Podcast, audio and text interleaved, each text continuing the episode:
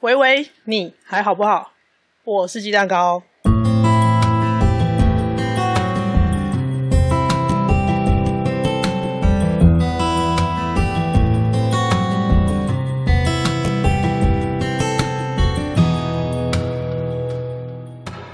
开场 Jingle，感谢 OU Music 提供。我是一位现役忧郁症患者，在这里小玉好不好？我会跟你聊聊一位现役忧郁症患者的日常，还有一些从患者的角度出发给陪伴者们的小建议。无论是你身边有被小玉乱入的人，让你手足无措，或者身边的就是你本人，希望这些经验分享能够对你有些帮助。这次要聊的事情是关于疫情。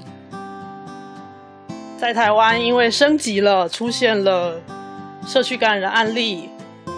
录音的时间是二零二一年的五月十六号，五月十五号的早上，卫福部开了临时记者会，说双北要疫情要管制升级。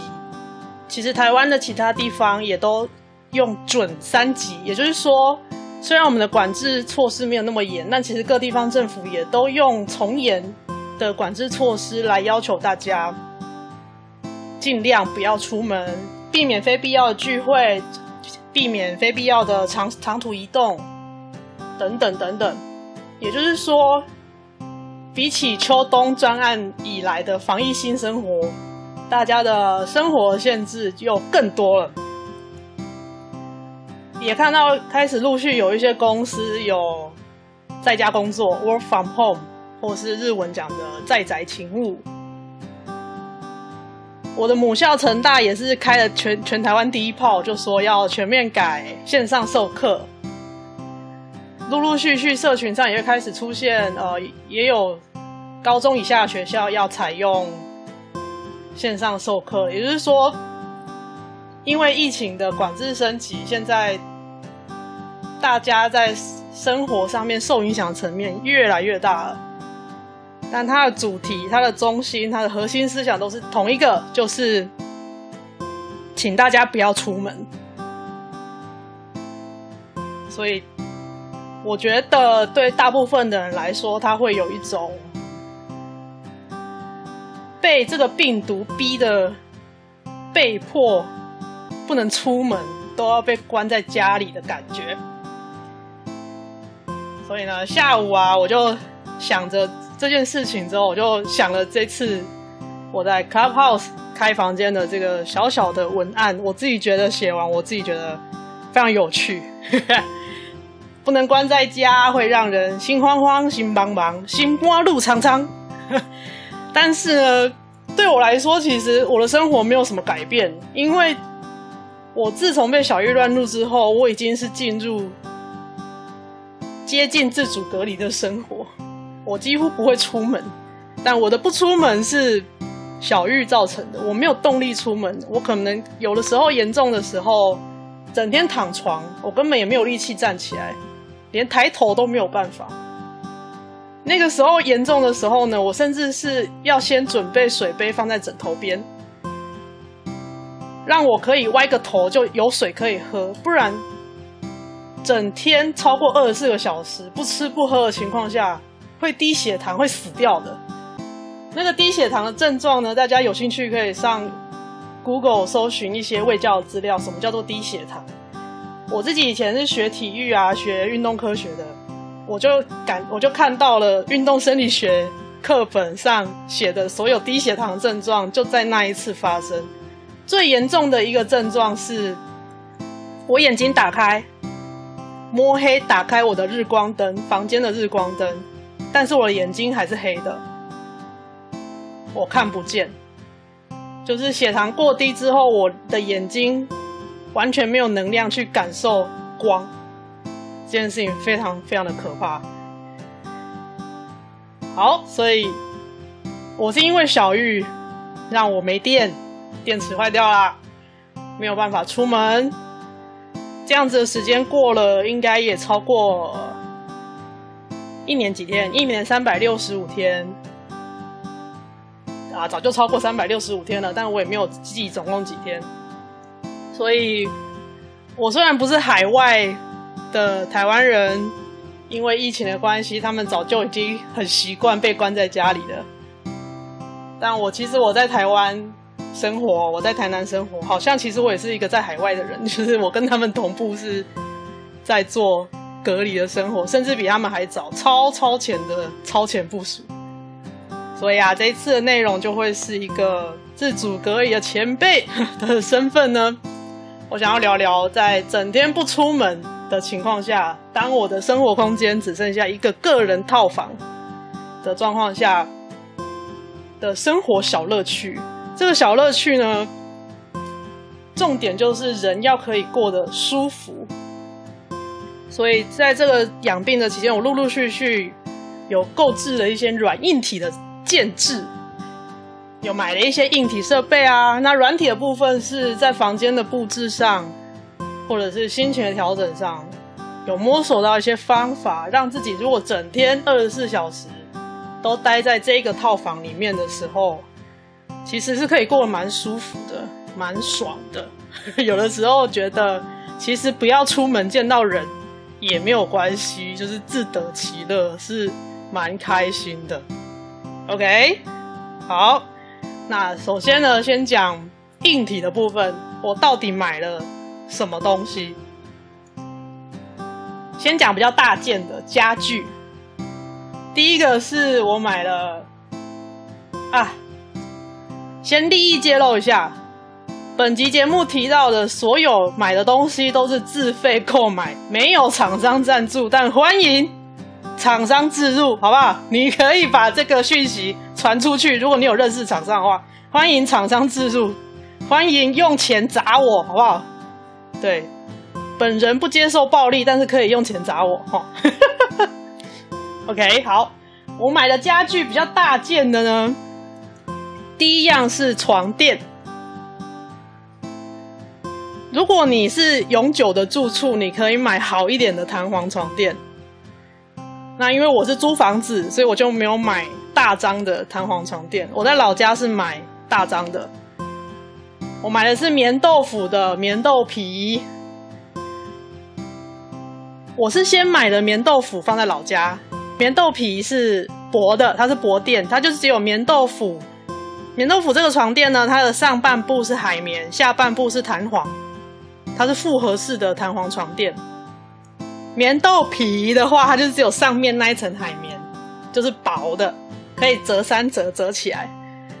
啊，弹簧床垫的话，它就是它送来的时候是用真空吸的扁扁的，就像大家买棉被或是枕头这样，它就是用真空吸的扁扁的来。然后你搬到你要的地方之后，你就把那个袋子解开，咻，它就它就会呼吸，然后吸起来就变一个立体的弹弹簧床垫。我自己在老家睡棉豆腐的床垫，在租租房子的地方放的是棉豆皮。我只能说棉豆皮真的是蛮强的。睡起来的感觉跟棉豆腐很接近，然后我有看到他们出新的棉呃芝麻豆腐，就是做成灰黑色的，然后说它那个弹簧的系数有调整还怎么样，就是睡起来比较硬，因为很多人觉得棉豆腐就原本白色的那个版本偏软，但我自己是觉得棉豆腐就很好睡了，蛮爽的，而且他们。弹簧床垫的部分是有一百天试睡，这个他们官网的活动跟我没有关系，就是你可以买回家直接睡，睡一百天以内，如果你觉得不满意，你可以无条件退货。他们家的床垫有这样子的服务，我没有记错的话，应该也是第一家这样子做的啦，所以后续有很多厂商也都有跟上类似这样子的方案。好，欢迎棉豆腐赞助，我买了很多他们家的东西。再来是我换了我的枕头，枕头也是棉豆腐的，就是因为买过一次棉豆腐的东西之后，他就一直寄电子邮件给我，那我就有抢到第一批早鸟的屁屁枕。我的棉豆皮跟屁屁枕应该都是全台湾第一批收到的，甚至我的棉豆皮开箱放在 IG 限动的时候，那个豆腐小编。还跑来跟我说：“你好像是全台湾第一个收到开箱棉豆皮的，爽啦！真的是很舒服。我买的屁屁枕呢，它就是一个泡棉的枕头，它可以刚好支撑住我的脖子。在睡觉的时候要维持一个好的睡姿，因为我也有睡眠障碍，忧郁症有合并睡眠障碍，蛮这个是蛮常见的一种合并的病症。那么睡眠姿势其实也是在睡眠的治疗里面很重要的一环。那我自己因为刚好以前是学运动科学，我知道这一块就是姿势跟动作。对生活的每一个环节都有很大影响，所以我那时候除了吃药治疗之外，也开始在观察生病之后我的睡眠状况跟我的睡姿有没有什么改变。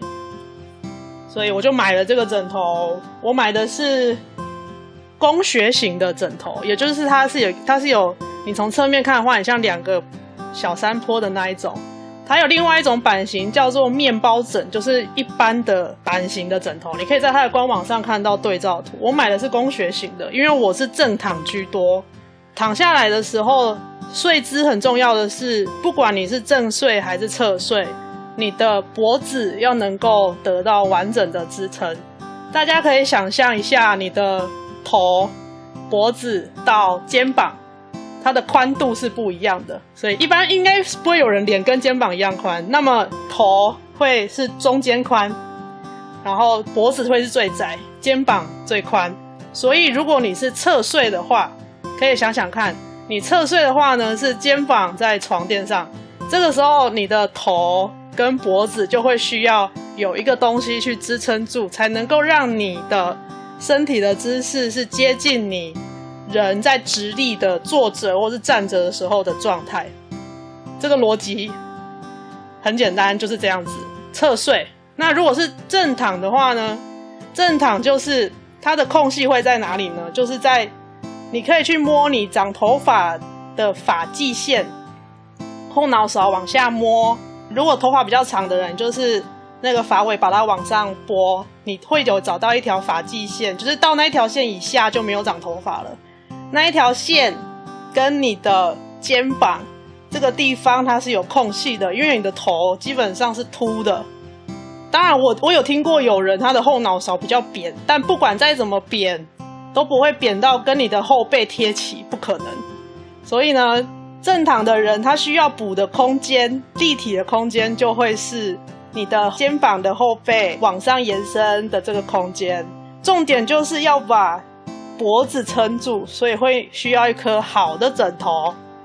好，为什么要先讲床呢？因为整天在同一个地方、同一个空间，你就会变成废物。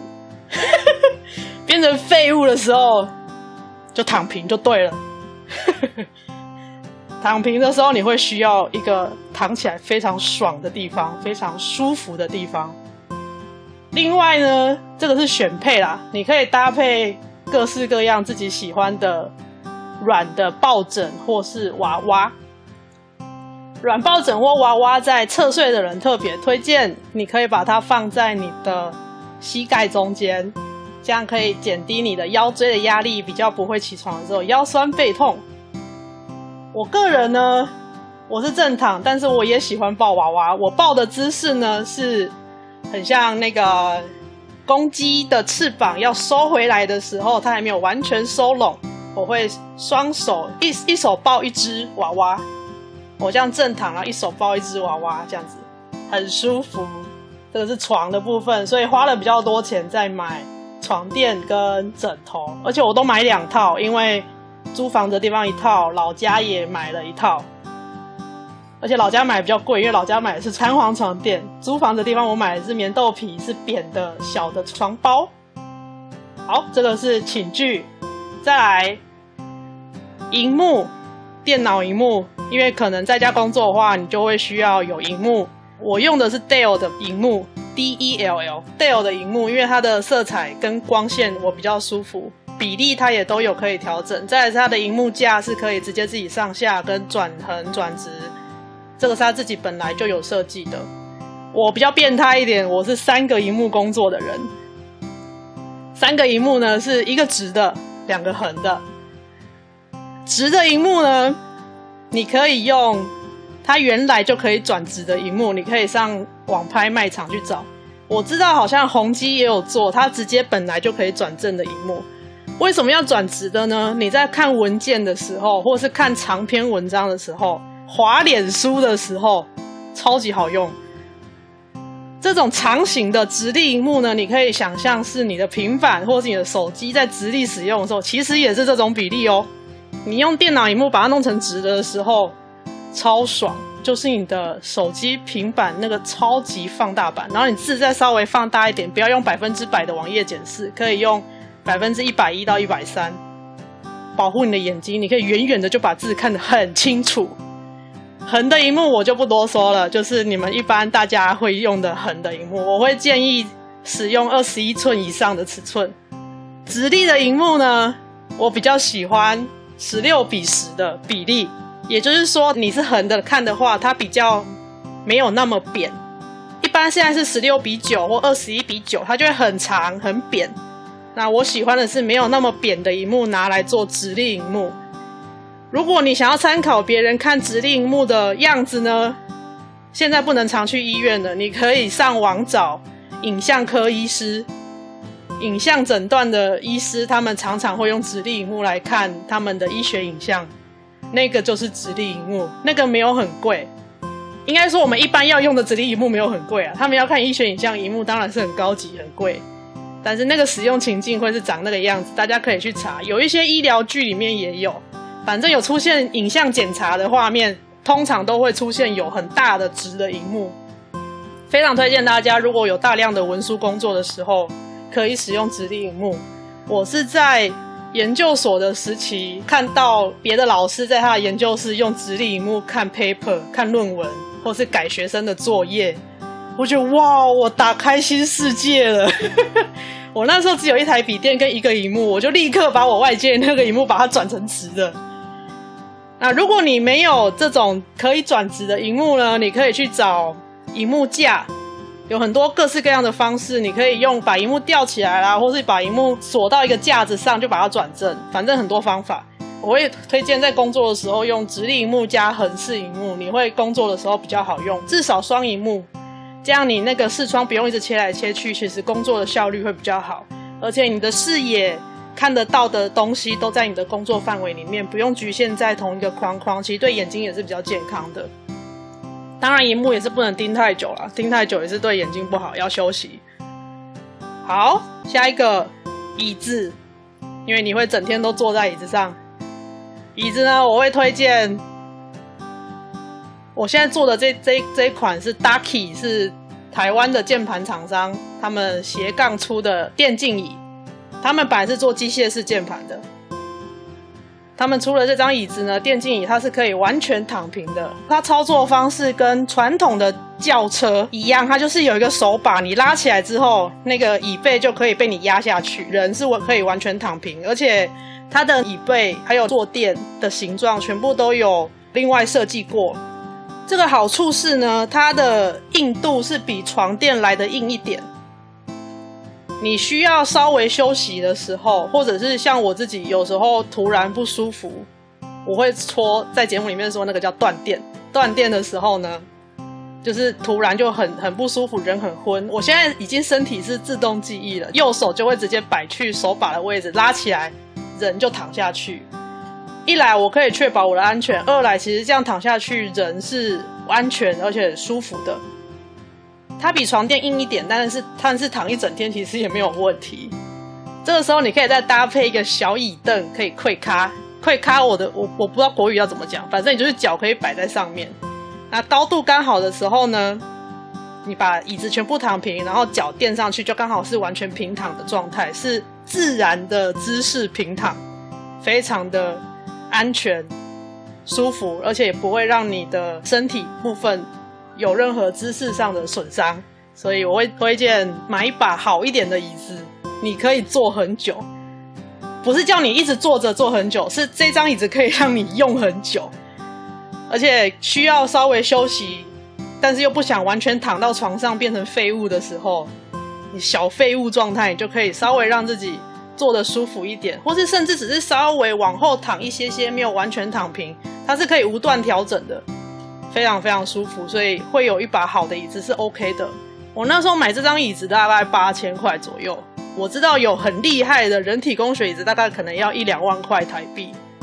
但我觉得 Ducky 的这一把，因为我那个时候买机械键盘认识了 Ducky 里面他们设计键盘的那个设计师。大家如果想要知道他的话，可以去 YouTuber 九 man 的影片找那个机械键盘大师的开箱，就是那个设计师。那个设计师就说：“哎、他们家要出椅子了。”然后我们就好啊，干嘛不支持？买啦，就买。照他的说法是，Ducky 这一张八千块椅子应该有国外两万五以上的水准。我坐起来是真的蛮蛮舒服，蛮好坐的。你可以选择要自己煮，还是要请他宅配来的时候立刻拆开箱帮你煮好。我是选择帮我煮好了，所以赞啊，人都不用动，椅子就好了。桌子的话就看你的需求了，我会喜欢长一点的桌子。如果是我手臂双手打开臂展的话，我会喜欢长一点的桌子，而不是深的桌子。但是这个就你看你自己的需求。大概就这样子，硬体的部分就是寝具跟工作用的荧幕椅子。如果你有常常需要视讯会议的话，会建议你找一支 OK 的耳机跟还可以的麦克风，会让你的视讯的伙伴。听起来舒服一点，然后你自己的耳朵也不要那么的高压，因为我现在听习惯了之后，比较烂的耳机它有很多那种吱吱声、那种杂音，其实那个久了之后是一种疲劳。可以买的品牌很多很多，尽量找它原本就是在做声学、声音的声、声学相关的器材，或者是音响相关的器材的厂商。如果你预算不高的话，我推荐的牌子叫做铁三角，或者是 Super Lux。Super Lux 它虽然是英文，但是它其实是台湾的厂商，我没有记错的话，他们家这两家的产品都算是 CP 值比较高的，就是价钱不会太高，但是水准是 OK 的。找一支好一点的耳机跟 OK 的麦克风。这个你在视讯的时候会舒服一点。那网络的话就随缘了，因为租房子的话其实没有办法决定网络的品质。但你如果住的地方可以的话，就是拉好一点的网络，你的工作会比较顺利，因为可能接下来的工作会大量的依赖网络。差不多就这个样子，硬体的部分。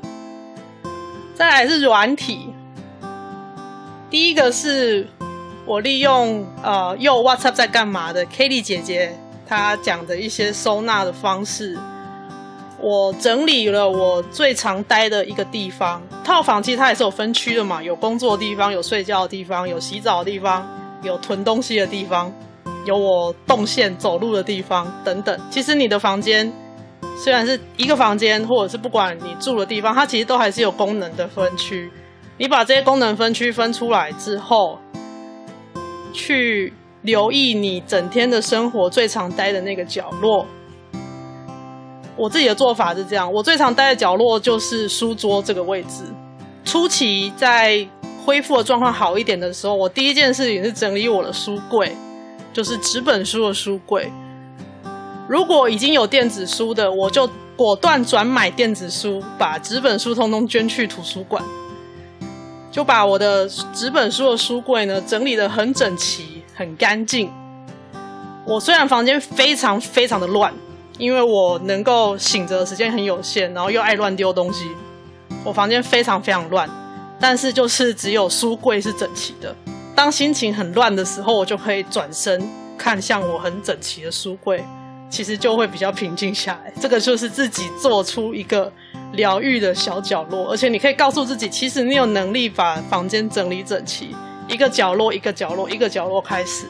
这在 Kelly 姐姐她的集数，她的标题叫做“鱼缸整理法”，就是你把你的房间分成一个鱼缸一个鱼缸，你一次去清一个鱼缸就好，你不用想说一次要大扫除，把你的房间啪全部整理干净，不用，你就是一次清一个鱼缸、两个鱼缸，应该就可以开始有一个还不错的生活啊。当然，如果大家电力够用的话，不像我电力很不够用。你就可以一用用一样鱼鱼缸的方式，把你的生活的区域把它打造的比较舒服一点。第二个我打造的区域是我的书桌，就是工作桌子啊，我刚刚说了，我有三个荧幕，我在网络上呢就买了荧幕置物架，它架在荧幕的上面，它一个平板突出去，然后有一只脚伸进来，刚好抵在荧幕的背面，它就一个三角形，让你的荧幕上多了一个平面，可以放一些小东西。我用那个东西呢，拿来放一些，比如说像时钟啦，还有放我的扭蛋啦，放日历啦。等等，然后放娃娃啊？为什么要放这些东西呢？而且是我放在荧幕的上方，而不是下方，是因为在工作的时候，我的荧幕是平行我的眼睛的高度，这个让我在坐的坐着工作的时候姿势是比较好的，所以我的荧幕是平行我眼睛的高度。那这些娃娃、扭蛋、日历都在视线平行的上面。所以我只要头稍微抬一下，或者是眼睛稍微往上看，就可以看到这些很可爱的东西，还有提醒我现在是几月几号几点几分，这个会让我的时间感会比较明确一点。因为我在被小玉乱入之后，很明显的症状就是没有时间感，我不知道现在几点，我也不知道到底。我做了什么事情？过了多久？完全没有这样子的感觉，所以我很常迟到。现在正在努力的练习，要抓到时间感，让自己不要迟到，很难。让自己抬头的时候是可以看到这个东西。这个东西跟手表不一样，因为手表是你要把手腕翻过来去看时间，那个是一个主动的动作。但是如果你把那个这些有时间感的东西放在眼眼线所及的地方，它就是会是一个不经意的印象打进你的大脑里面。这看书学的啦。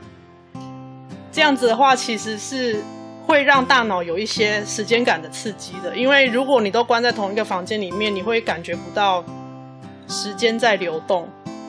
就像那个鲁滨逊之类的，他都会刻在墙壁上刻刻痕，让他自己知道时间在过。意思是一样的。我放这个东西是因为我常常都整天不出门，然后窗帘也不拉，所以我都不知道外面到底是白天还是黑夜。但是如果看到有时间感的东西，你就会知道自己现在在哪里，在哪一个时区。我会讲时区，是因为常常那个睡眠乱乱掉哦，它就很像大脑在飞飞机，飞随随时在全世界飞来飞去，在不同的时区。所以确认自己现在所在的时区是蛮重要。那有可能有人有跨国工作，你会需要算时差。这个让你有现在时区感的东西，是一个让大脑会比较容易进入状况，你的作息状况会比较好的东西。这也都看书学的啦，很多很多书我就不讲了。再来是扭蛋跟娃娃呢，这个就个人喜好了。你可以去找那种你看了你就会觉得哦，peace，或是觉得。生活那个心情都好起来的东西啊，我自己很喜欢很多各式各样的扭蛋跟娃娃。我自己本身是叮当迷，我不管它就叫小叮当，它不叫哆啦 A 梦，它就是叫小叮当。它对我来说，它叫小叮当，所以我就要叫它小叮当。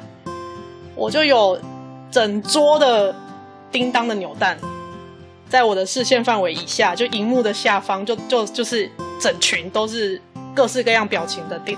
表情跟造型的叮当的扭蛋，然后呢，我把我特别喜欢的扭蛋放在视线的上方，而且三个角落，就是三个荧幕的三个角落各有一只我最喜欢的叮当，一只是在生气的叮当，一只是被老鼠吓到在哭的叮当，另外一只是他侧睡，然后把手枕在他的脸下面在睡觉的叮当。这三只叮当呢，就是我看了之后觉得觉得啊，好疗愈哦，最疗愈的表情的叮当，我就把它放在三个，分别一个萤幕一个，然后还有一只黑皮娃娃，就是台湾 bar 的那一只黑皮那只娃娃，它大概是我的上半身长度的一半，所以它抱起来很舒服。我平常让它坐在我的荧幕上面，但是如果要把它随时抓下来抱，这样疗愈自己一下也是很棒的。有一个方法叫做蝴蝶抱抱，蝴蝶抱抱就是自给自己自己给自己拥抱，边缘人就可以自己给自己一个拥抱。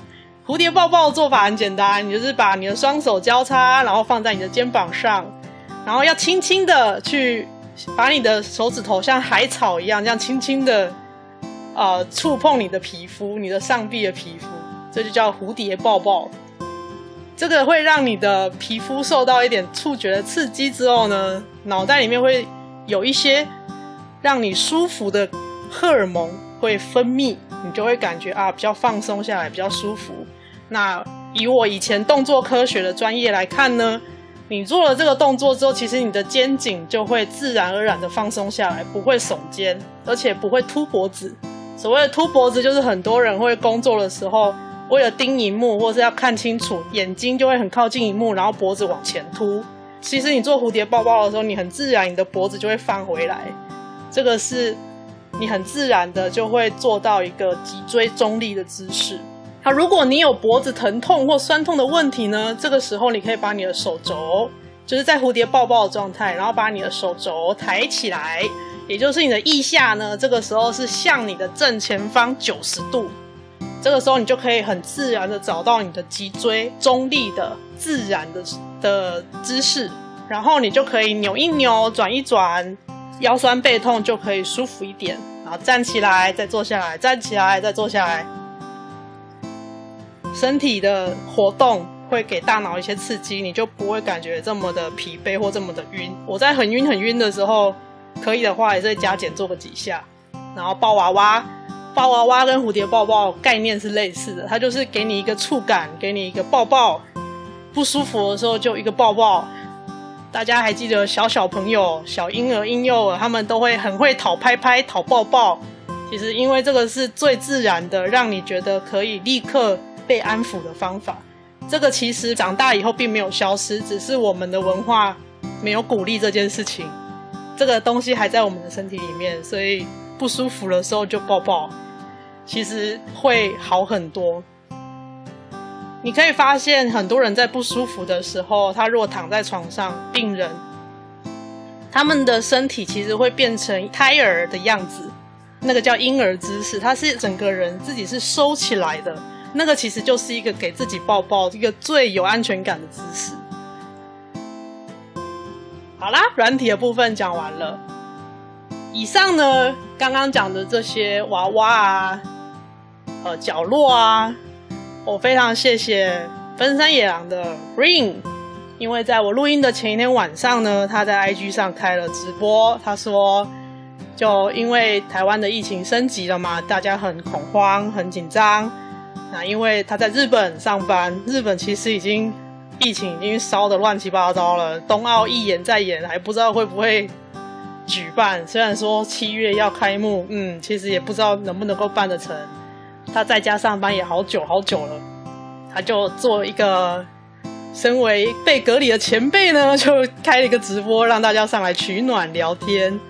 我就跟他聊天，我就给他看我的视线上面的这些扭蛋啊、娃娃，他就说：“哇，好棒哦，这个是一个心灵的绿洲。”然后在刚好这录音前的几分钟呢，他就私讯回我了。他说：“日心里的绿洲呢是日本人的说法。”那我非常非常喜欢这喜欢这个名词，所以非常推荐你在软体上去找到一个角落，去建你自己的心灵绿洲。在你累的时候、不舒服的时候，啊、反正各式各样阿杂的时候。你有一个心灵的绿洲，可以稍微停靠一下，这是一个很棒的自我照顾的方式。那、啊、当然，透过网络，你就是可以找人说话啦、传讯息啊、聊天啊、上来 Clubhouse 取暖啦，这都是很棒的方式。因为人是社会性的动物，其实我们都需要连结。虽然在这一次的疫情呢，这个“连结”这个词有点敏感啦，但是我们在这里说的是。